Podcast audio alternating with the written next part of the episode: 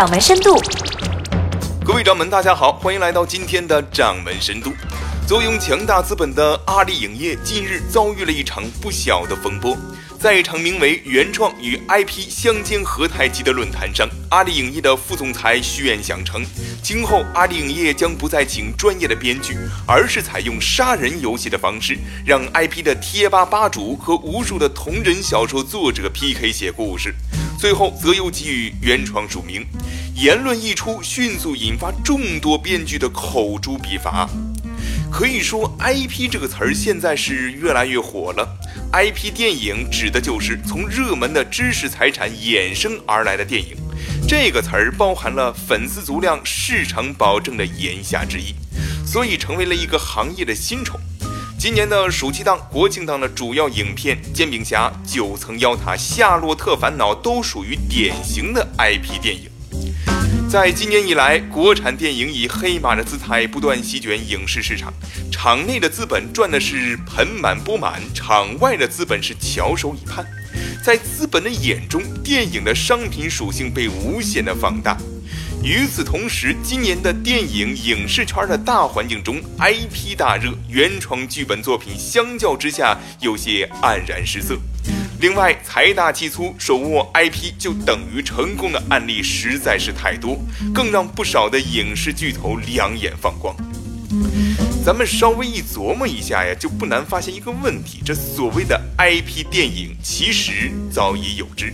事实上，和此前流行的产品经理是一样的，IP 电影看似是新瓶装旧酒，实则强调了以商业效益为导向的市场意识。咱们公平来说吧，IP 电影不全是应景之作。当《夏洛特烦恼》获得了一亿票房时，我们或许可以说，它的一百五十万的舞台剧的粉丝起到了关键性的作用。而其票房最终超过了十二亿时，依靠的不仅仅是 IP，而是所谓的自来水效应。这个效应的出现，主要得益于编导将原有的舞台剧做了较为成功的影像化的改造，使电影既保留了开心麻花的喜剧特色，又不会让人感觉舞台感太强，脱离生活。咱们归根结底，IP 提供的是优质的食品原材料，但是这道菜到底是好是坏呢？还得看大厨的本事。您正在收听的是《掌门深度》。IP 电影是个产业概念，因此最容易落入陷阱，莫过于产业意识大于创作意识。致青春掀起了一番怀旧青春的热潮，尝到好处的电影人迅速提炼产业配方，批量生产同类的作品。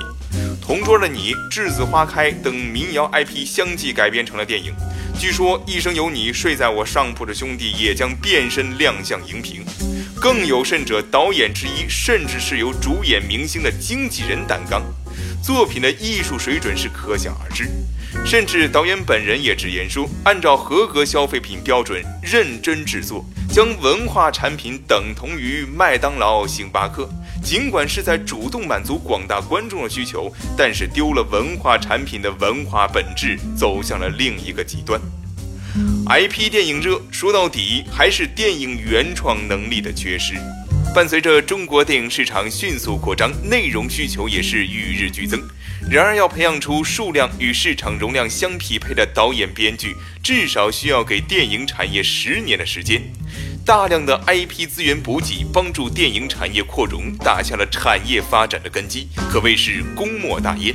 但市场高歌猛进时，另一种风险同时存在：大量的业外资金也使这个时代的电影面貌比任何时候更加的复杂，更耐人寻味。